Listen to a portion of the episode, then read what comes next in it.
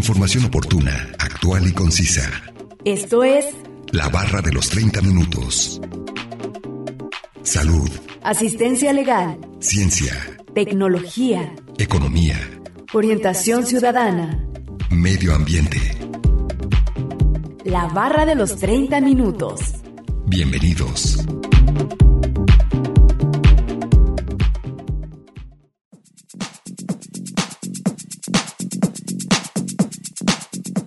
Un hospital psiquiátrico es un establecimiento dedicado al diagnóstico y tratamiento de enfermedades psiquiátricas que cuentan con internamiento. Derivan históricamente de los manicomios. Bienvenidos sean todos ustedes a la barra de los 30 minutos. Los saluda Nancy Valenzuela. Es un placer que nos sintonicen en el 104.7 de FM o en la página de internet udgtv.com diagonal radio udg diagonal colotlán. El día de hoy hablaremos acerca del cierre de los hospitales psiquiátricos y nos acompaña un especialista en el tema, así que no se mueva y síganos sintonizando con este interesante tema. Comencemos a escuchar el primer fragmento de la entrevista e información adicional que hemos preparado para usted.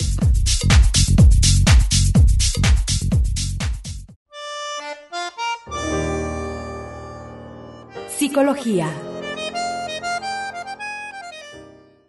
Sí, soy Claudia Vega Michel, eh, soy académica del ICESO y colaboro en el doctorado interinstitucional en investigación psicológica y en la licenciatura en psicología. Bienvenida el día de hoy, bueno, hablando sobre el cierre de los hospitales psiquiátricos. ¿Qué nos puede decir sobre esto? Eh, claro que sí. Eh, en realidad la iniciativa no la conozco, ¿no? Fue un decreto eh, por parte eh, de- del Congreso, de los diputados, del presidente de la República.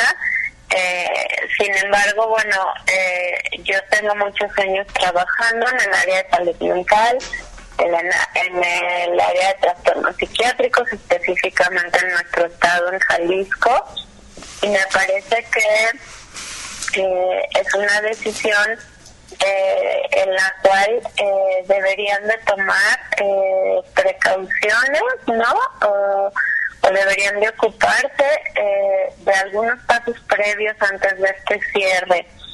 Eh, el cierre de los hospitales psiquiátricos asilares, como actualmente tenemos en nuestro país y en muchos otros lugares, ya se han dado en otros países. Este modelo eh, que era exclusivamente médico, de medicalizar a las personas, de que quedaran eh, durante muchos años o vivir para siempre en estos hospitales, no es un modelo de atención integral eh, no es un modelo recomendado y eh, el decreto me parece que da pautas importantes en dos sentidos. Uno que tiene que ver con la prevención en temas de salud mental, con la intervención comunitaria, que me parece muy valioso, pero también otra parte importantísima que tiene que ver con respetar y vigilar los derechos humanos de las personas eh, con, un, con un trastorno psiquiátrico o con una condición de adicciones. Eh, la propuesta creo que es valiosa, sin embargo, eh, a mí me surgen eh, varias interrogantes, ¿no? La primera tiene que ver con qué va a pasar que las personas eh, que ahí viven eh, hoy por hoy, eh, a dónde van a ir, quién las va a cuidar, dónde van a vivir. Muchas de estas personas ya no tienen una familia, por ejemplo.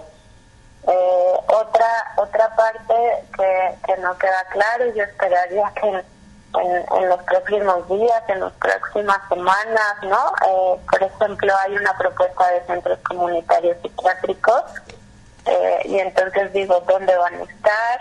Eh, también la propuesta, por ejemplo, de que en los hospitales generales se atiendan estas problemáticas me parece que es valiosa, pero hay muchos hospitales generales que no tienen a psicólogos clínicos, especialistas en salud mental o incluso psiquiatra.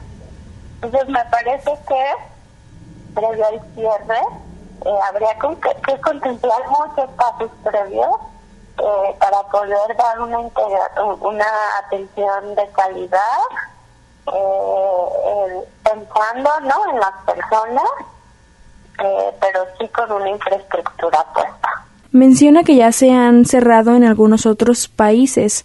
¿Usted considera que México tiene las condiciones para cerrar aquí también? Yo creo que sí, en otros países ha sido exitosa y no necesariamente han sido países eh, altamente desarrollados o de primer mundo, ¿no? Hay, hay muchos ejemplos que la Organización Mundial de la Salud ha compartido y me parece que eh, es un camino al que debiéramos aspirar en México y en, en todos los países, pero en este momento todavía no creo que México tenga las condiciones para hacer el cierre definitivo, por esto que comentaba, y agregaría también muchos de los trastornos psiquiátricos que son crónicos necesitan un tratamiento farmacológico constante y actualmente, por ejemplo, tenemos un, un, déficit de psicofármacos en nuestro país, ¿no? No hay suficientes medicamentos para todos. Esa es una de las razones por que la gente recae eh, y, y no tiene un tratamiento al que debiera tener un acceso. Entonces, yo creo que en este momento no están las condiciones, sin embargo, eh, me parece que sí sería importante, sí, vamos a apostar por este camino que es valioso y que hay pautas internacionales muy puntuales, que tendría que empezar a trabajar en este camino y, y después, ¿no?, cerrar estos modelos de hospital psiquiátrico asilado. Supongo que estas personas quedan en abandono porque bueno, no tienen familias que, que los apoye o que les den los medicamentos porque son muy caros. Yo digo, no tengo una respuesta, pero me parece que justo es una de las primeras preguntas que, que te comentaba que, que yo me hacía, que mis colegas nos hacemos, eh, porque eh, no hay una instancia social que, que pueda albergar, ¿no? Y, y, darles un, techo, ¿no? Darles comida eh, a estas personas, además de sus medicamentos y su atención especializada.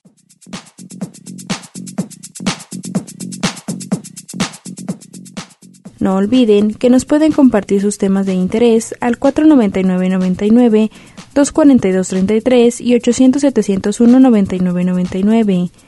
Además, pueden encontrarnos en Facebook como la barra de los 30 minutos. A continuación, escucharemos una cápsula informativa.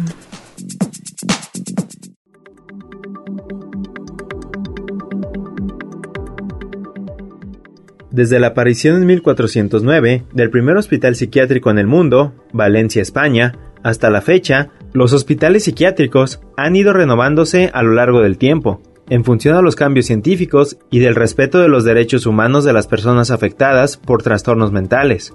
En el Perú, la asistencia psiquiátrica hospitalaria ha tenido una evolución importante desde la construcción del Hospital Santa Ana en 1548 hasta la actualidad. Los cuestionamientos sobre la existencia de hospitales psiquiátricos se mantienen en diversas partes del mundo. Incluso en algunos países, estos establecimientos de salud han desaparecido, trasladando los internamientos a los hospitales generales, pero con estadías cortas, días o semanas. Por otro lado, Diversas reformas en salud mental se han realizado en diferentes países a lo largo del tiempo, buscando incorporar la salud mental dentro de la salud general.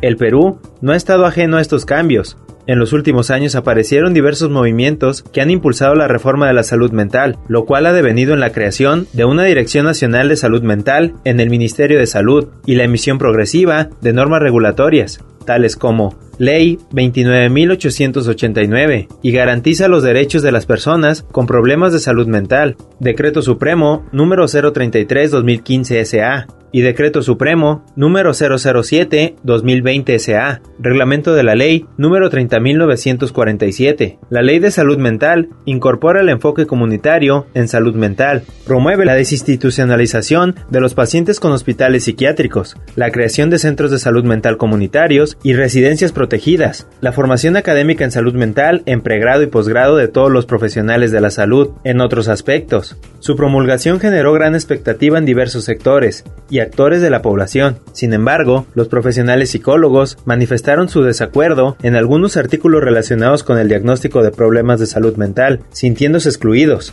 El proyecto del reglamento de la Ley de Salud Mental salió a consulta, generando una serie de reclamos en artículos relacionados con el traslado de la consulta externa a los centros de salud mental comunitarios, así como de profesionales de la salud mental a estos centros. Generó pronunciamientos de diversas instituciones, asociadas científicas y germinales, así como el temor a ingresar un proceso de desaparición de los hospitales psiquiátricos en el Perú. Luego de diversos aportes individuales y colectivos, el reglamento salió aprobado con algunas modificaciones. En los últimos años, se han ido creando cada vez más centros de salud mental comunitarios comunitarios tanto en Lima como en las diferentes partes del Perú. Los hogares protegidos también están en crecimiento, lo cual representa un avance importante. Ambos cuentan con reglamentos aprobados, sin embargo, la red de salud mental no está aún del todo organizada y todavía no se llegan a cubrir sus necesidades de salud mental de la mayor parte de la población. Si bien resulta indispensable la desinstitucionalización de las personas con trastornos mentales, buscando no solo la recuperación de la salud, sino también su reinserción social, es importante tomar en cuenta que siempre se va a requerir de unos servicios de hospitalización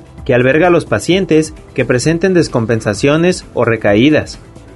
En el Perú, donde los hospitales generales no cuentan con servicios diferenciados para hospitalizar pacientes con trastornos mentales y donde pocas veces se cumple la asignación del 10% de camas, para situaciones de esta naturaleza, la permanencia de los hospitales psiquiátricos es necesaria. Estos deben seguir existiendo, pero buscando que las estadías sean por el tiempo estrictamente indispensable. En un ambiente donde se respeten los derechos humanos de los pacientes, los servicios psiquiátricos basados en la comunidad son esenciales para la salud mental. Durante décadas, investigadores, defensores y los responsables políticos han supuesto que la expansión de la oferta de estos servicios depende de la reducción de la oferta de hospitales psiquiátricos. A pesar de que todavía no hay evidencia científica suficiente, podemos afirmar que la psiquiatría comunitaria y la psiquiatría hospitalaria parecen ser complementos y no sustitutos. Información obtenida de la página web www.escielo.org, una producción de Radio Universidad de Guadalajara en Colotlán.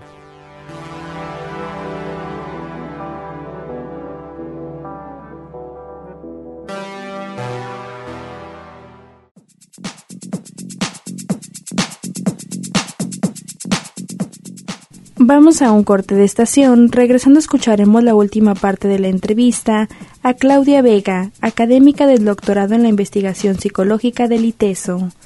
Ya volvemos.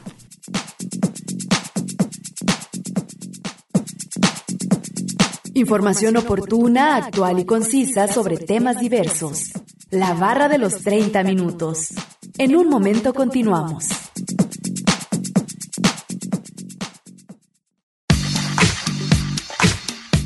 Aspectos básicos de temáticas diversas. Esto es La Barra de los 30 Minutos. Estamos de regreso.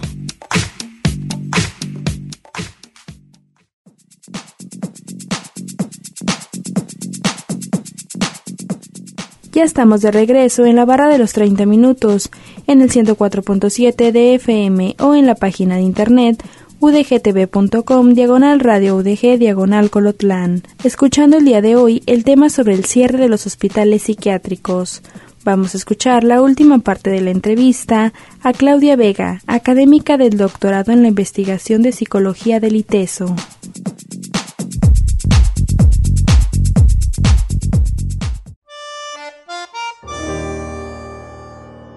Psicología Sí, lo que representa es un riesgo también para la sociedad, ¿no? Eh, sí, lo que pasa, digo, también eh, en este plan de acción me parece que debería de contemplarse una, una parte importantísima del trabajo al, estigma en este tipo de enfermedades, en personas que están en esta situación de tener estos trastornos. Eh, pero además creo que sí será importante esto que mencionas, ¿no? En las, en las cárceles, ¿no? En los derechos tenemos también a las psiquiátricas, pero al revés también, ¿no? En los hospitales psiquiátricos públicos hay hay unas características, ¿no? O hay una situación de todas las personas con situación de inimputable que eh, por tener eh, un trastorno psiquiátrico y haber cometido un delito, eh, los jueces los remiten a estas instituciones psiquiátricas, ¿no? Entonces, en las dos áreas está esta situación, ¿no? Tanto en las cárceles como en los hospitales psiquiátricos, y ahí es un tema pendiente que se debe de atender. Entonces, eh, una de las razones por que las personas necesitan un tratamiento que debería ser un internamiento breve mientras se atiende, por ejemplo, un brote psicótico, tiene que ver con cuidar de la persona y a los que lo rodean.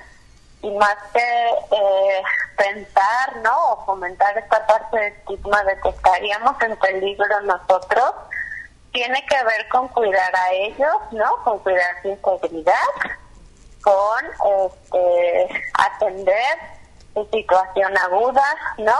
Eh, es un poco que me parece valioso pensar y no separar la salud de la salud mental, ¿no? Porque la salud mental es parte de la salud. Cuando yo, por ejemplo, tengo una herida, ¿no? Puedo ir a una sala de urgencias y necesito puntadas, ¿no? Eh, los médicos me atienden en la sala de urgencias, me dan la atención médica que yo necesito, me dan una vacuna con el tétano si la necesito, ¿no? Y además me podrían dar un tratamiento farmacológico como puede ser antibióticos. Y lo mismo debiera suceder con las personas con un trastorno psiquiátrico. Eh, tendrían que tener la oportunidad de ir a un hospital general, recibir esta atención, pero después también tener las condiciones sociales y comunitarias para regresar a integrarse a la sociedad, ¿no? Y ahí es donde creo que eh, todos tenemos un trabajo grande que hacer. Así es, y también nosotros debemos de ayudar, solo que a veces eh, no sabemos o no estamos capacitados para tratar a estas personas. Por supuesto, me parece que eh, tiene que ver con informarnos, ¿no? Tiene que ver con trabajar mucho la parte de, educación desde los niños, los adolescentes, eh, toda la parte comunitaria, eh, pero también tiene, tenemos que tener, ¿no? La información de las vías de actuar, ¿no? Y ahora todos sabemos que si hay una urgencia, el 911 es un número al que podríamos llamar, ¿no? Y con la salud mental tendría que ser similar, ¿no? Tendríamos que estar informados, tendríamos que empezar a sensibilizar a la población, ¿no? Creo que tendríamos que ver y creer menos en las películas, ¿no? Esto que ponen estas personas, ¿no? Peligrosas como monstruos, ¿no? U otro tipo de ideas que no son reales. Son personas como nosotros, pero además todos nosotros podríamos estar en una situación así. No es un asunto de alguna clase o de algún grupo o de algún rango de edad. Ahora platíquenos cómo les afecta tanto al paciente como a los familiares que están ayudando. Por supuesto, digo, hubo unos lamentables este, declaraciones, ¿no? De decir, bueno, que las familias se, se hagan cargo y me parece que no toca. Yo sí creo que debemos de dotar de herramientas a las familias para que puedan atender como familias, ¿no? Las familias nunca van a sustituir un psicoterapeuta o una atención psiquiátrica, ¿no? O una atención terciaria especializada. Me parece como así no le pedimos que eh, a las familias que en lugar de cirujano lo atienda la familia, creo que es el mismo punto, ¿no? Si recalco que la salud mental es el mismo nivel de la salud, que hay momentos en donde un especialista tendría que atender y hacerse cargo y orientar, ¿no? Así como eh, cuando tenemos un familiar con una diabetes, por ejemplo, la familia necesita capacitación para sus tratamientos y sus inyecciones con insulina, por ejemplo, eh, eh, esta situación debería de ser así. Eh, lo ideal sería que hubiera un equipo multidisciplinario, ¿no? un psicoterapeuta, un psiquiatra, una trabajadora social se oriente y apoye a las familias para hacer este manejo. ¿Algo más que desea agregar sobre el tema? Eh, a mí, yo creo que eh, el plan y el decreto eh, toma cosas en cuenta que son importantes. Me parece que eh, queda pendiente los pasos previos, ¿no? De cómo se va a llevar a cabo, de cómo se va a ejecutar. Y, y sí quiero recalcar que es importante eh, saber y cuidar qué va a pasar con las personas que ahí viven.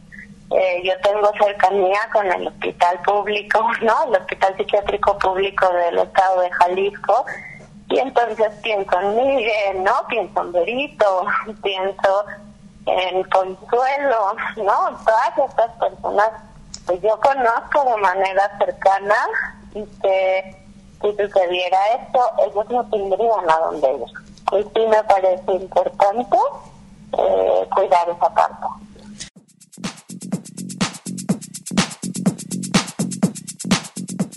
Esto ha sido todo de la entrevista a Claudia Vega, académica del doctorado en investigación psicológica del ITESO.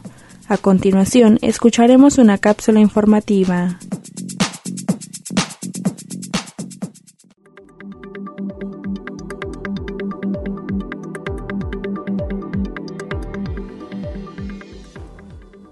La adopción en México de un nuevo modelo de atención de salud mental para pasar del internamiento forzado a la atención integral y comunitaria tiene varios retos. Primero, mejorar la infraestructura pública de salud general, que ahora se encargará también de la psiquiatría, y al mismo tiempo afrontar las carencias económicas y del entorno que existen en las familias para cuidar a personas con trastornos psicosociales, la reforma a la Ley General de Salud, publicada en mayo pasado, establece que la salud mental y las adicciones deben ser atendidas en establecimientos ambulatorios, de atención primaria, servicios de psiquiatría en hospitales generales, hospitales regionales de alta especialidad y en institutos nacionales de salud, es decir, en los entes en que se encarga la salud en general, donde se integran la especialidad de padecimientos psicosociales. Algunas organizaciones han pedido a la Comisión Nacional de Derechos Humanos que solicite a la Suprema Corte de Justicia que inicie una petición para para declarar anticonstitucionalmente este nuevo modelo. De acuerdo con el reportado por el sitio de noticias, los colectivos sobre inserción social, como Reinserta, Fundación Reintegra y la Organización Comunitaria por la Paz, cuestionaron que la ruta para eliminar este modelo psiquiátrico de internamiento forzoso, que de fondo ven como un ahorro presupuestal, generará una sobrecarga en las tareas, de los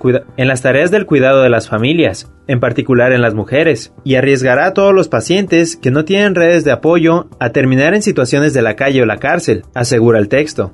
Y es que continúa el reportaje. No todas las familias tienen la posibilidad de contar con un diagnóstico, tratamientos, espacios de seguridad, ni oportunidad de cuidar a las personas con discapacidad psicosocial, incluyendo los que tienden a suicidarse, cometieron algún delito o pueden cometer sin el tratamiento adecuado. Otras organizaciones como Orgullo Loco México han manifestado la importancia de que esta modificación cambie la manera en la que se tratan los trastornos mentales, para erradicar los estigmas de la población con discapacidad psicosocial. Esta iniciativa plantea que el internamiento psiquiátrico no sea la única vía para la salud mental, ya no estigmatiza a las personas con un objetivo de tratamiento psicofarmacéutico, que deben encerrarse para no dar problemas, sino como seres con derechos a identidad, vivienda, trabajo, estudio, recreación y obtener un tratamiento alternativo de recuperación, que encare de raíz la causa cultural y social de la conducta, añade el texto. En un país como México, donde por cada 100.000 habitantes hay apenas 3.68 psiquiatras, frente a los 5 que recomienda la Organización Mundial de la Salud, y en el que el 60% de ellos están en la Ciudad de México, Jalisco y Nuevo León, la situación para atender a los pacientes con trastornos psicosociales se complica todavía más, apunta el reportaje. Información obtenida de la página web www.scielo.org, una producción de Radio Universidad de Guadalajara, en Colotlán.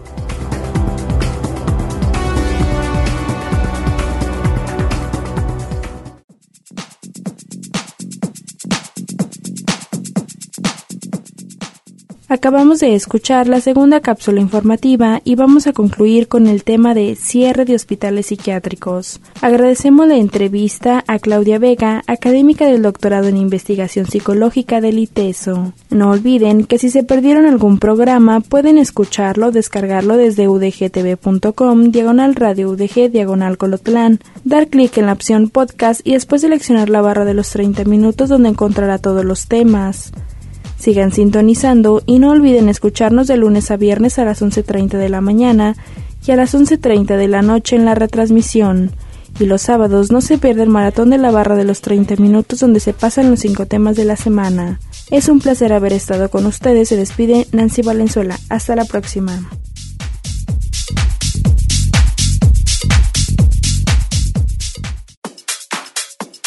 Radio Universidad de Guadalajara en Colotlán presentó la barra de los 30 minutos. Información oportuna, actual y concisa sobre temas diversos.